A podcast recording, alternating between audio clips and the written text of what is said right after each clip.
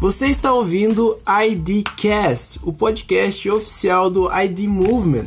Aproveite e nos siga nas redes sociais, arroba ID Movement. Bom dia, boa tarde ou boa noite, independente do horário que você estiver ouvindo este podcast, saiba que você é muito bem-vindo a essa mesa. Eu sou Murilo, uh, sou líder aqui do ID Movement e você está no segundo episódio desse podcast. hoje eu quero conversar um pouco uh, a respeito de uma coisa que, que sempre me perguntam muito nesses dois anos de ID, uh, aqui liderando a ID. Eu tive a oportunidade, Deus me deu a oportunidade de cuidar de uma. de, de cuidar de gente, sabe? De cuidar de pessoas. Então, com certeza a pergunta que eu mais ouvi nesse meio tempo cuidando de gente, discipulando e caminhando junto, foi, cara, qual será o meu chamado?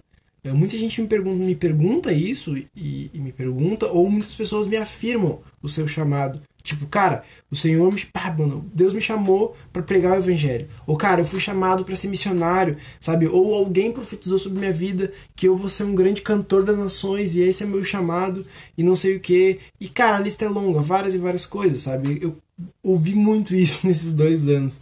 Imagino que quem lidera mais tempo deve ter ouvido muito mais. E partindo disso, eu queria que a gente fosse um pouco mais profundo nessa pergunta, sabe? Qual é o meu chamado? Uh, ano passado foi o ano em que de fato eu entendi o meu chamado. E, e algo que me ajudou muito, e eu já queria deixar como indicação aqui, foi o livro do Alê, o Quem é Jesus. Uh, cara, livro importantíssimo, muito sobre. e vai destrinchar o, tudo que eu vou falar aqui hoje de maneira, obviamente, muito mais didática, até porque, né, pô, eu ali. Uh, então, se você tiver se você tiver interessado, procura, tem e-book, é bem baratinho, é um livro bem em conta, ele é bem rapidinho de ler. E é uma leitura bem simples, não, não se compara a uma leitura, um C.S. Lewis da vida, que é uma leitura bem mais complexa de, de pegar, sabe? Mas, então, voltando ao assunto, é impossível responder essa pergunta, qual é o meu chamado, qual é o meu propósito, como muita gente chama, sem antes voltar uh, ao início, lá em Gênesis 1, 26 e 27. Eu não vou ficar lendo aqui, porque, né? Mas no resumo, a gente vê Deus expressando o seu desejo de criar o homem à sua imagem e semelhança. E a partir disso a gente já tem uma resposta. O propósito barra chamado é cumprir o desejo de Deus. E qual era o desejo de Deus? Ser a sua imagem e semelhança. Era isso que ele queria para nós, que nós fôssemos a sua imagem e semelhança. Uh, é ser pare... Então o propósito inicial é ser parecido com ele. Mas calma aí que a gente vai um pouco mais fundo nessa verdade. Uh, Deus disse que queria nos criar a sua imagem e semelhança. Mas ele não fez assim. No versículo 27, ele diz que ele nos fez a sua imagem e não a sua semelhança. E cara, isso é um ponto crucial nessa história. Porque semelhança não é algo que se cria, não é algo que se faça. Semelhança uh, é algo que se adquire. Nós somos fisicamente parecidos com Deus, sabe? A nós, a, nós somos a imagem do Deus, de Deus, mas o nosso caráter ainda não. A, no, a nós não somos semelhantes a como Ele é. Nós somos parecidos com Ele, mas não semelhantes, porque semelhança tem a ver com o caráter dele. Então, fisicamente, nós somos parecidos com o Eterno, mas o nosso caráter ainda não. Por isso que Deus, ele plantou um jardim, cara, no Éden. Por isso que ele descia todo dia para gerar semelhança no homem, para caminhar, para ter intimidade com o homem a fim de gerar semelhança. É sobre isso que que tá que, é sobre isso o desejo inicial de Deus, sabe? Então deixa, então deixa, então deixa eu te contar uma coisa. O teu chamado não é para fazer, o teu chamado é para ser, ser semelhante.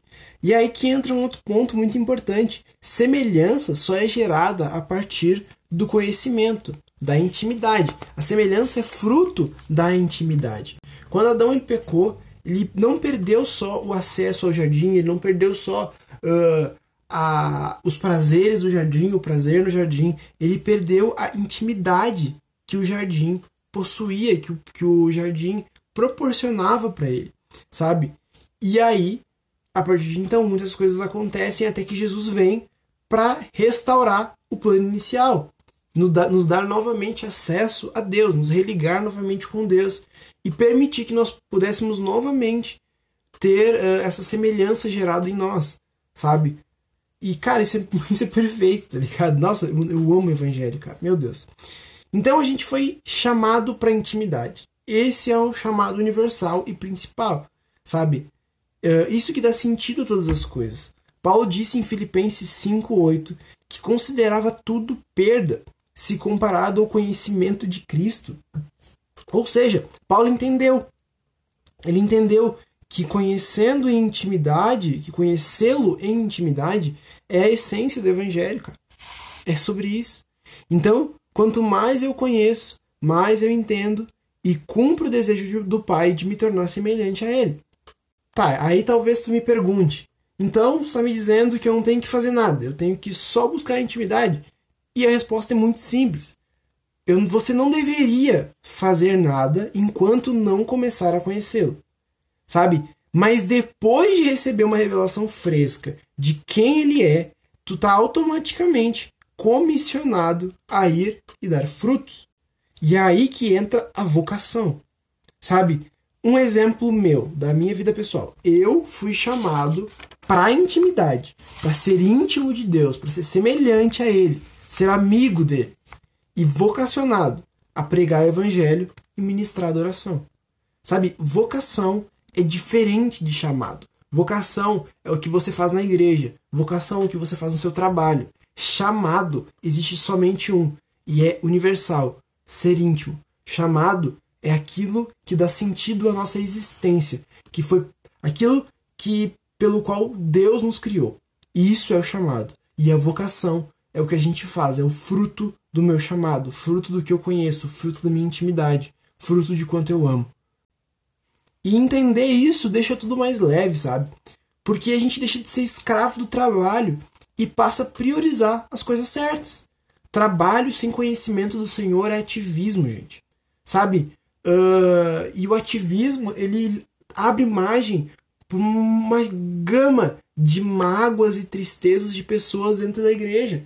Sabe? Pessoas que se magoam, que se entristecem, que priorizam as coisas erradas, que priorizam o trabalho, fazem de tudo na igreja, mas no fundo são tristes e acabam se magoando com a igreja por causa de N motivos, tudo porque não colocaram a, su a, sua, a sua energia na coisa certa, sabe? Não, não, não colocaram a vida na coisa certa sabe? Priorizaram o trabalho e não o Senhor. Chamaram de chamado o que na verdade era vocação. E o que era o chamado, chamaram de simplesmente um extra.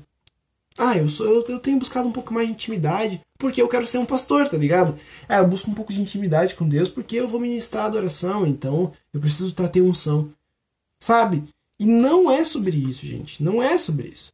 Cham, chamado universal, ser íntimo de Deus. Isso dá propósito à nossa vida conhecer Ele, sabe? João 17, 13, um versículo básico do ID. A vida eterna é essa, que conheçam a Ti.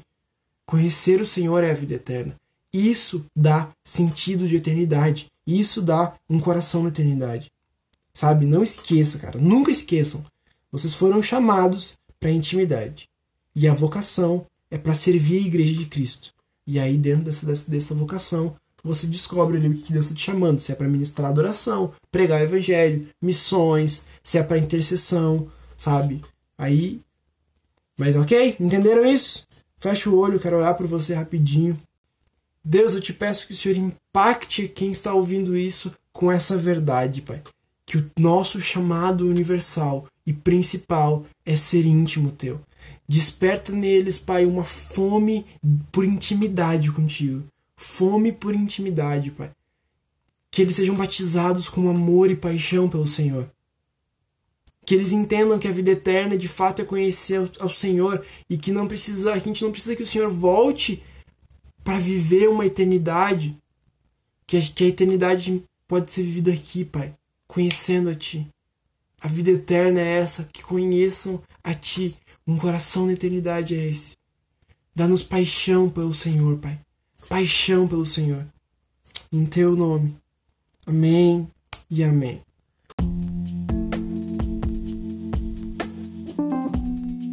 Amém? Vocês ainda estão comigo aí? Vocês ainda estão felizes? Gente, muito obrigado por ter acompanhado até aqui o podcast. Uh, realmente espero que Deus impacte vocês com essa verdade, com essa realidade uh, de intimidade. Então compartilhe aí com os teus amigos, com a tua igreja, com o teu grupo, com a tua célula, que vamos espalhar essa, essa mensagem, sabe, uh, em todo mundo. Não, aproveite e nos siga nas redes sociais, ali no nosso Instagram, IDMovement. E é isso aí. Não esqueçam jamais, continuem queimando pelo Senhor. Amém? Deus abençoe vocês e até um próximo episódio.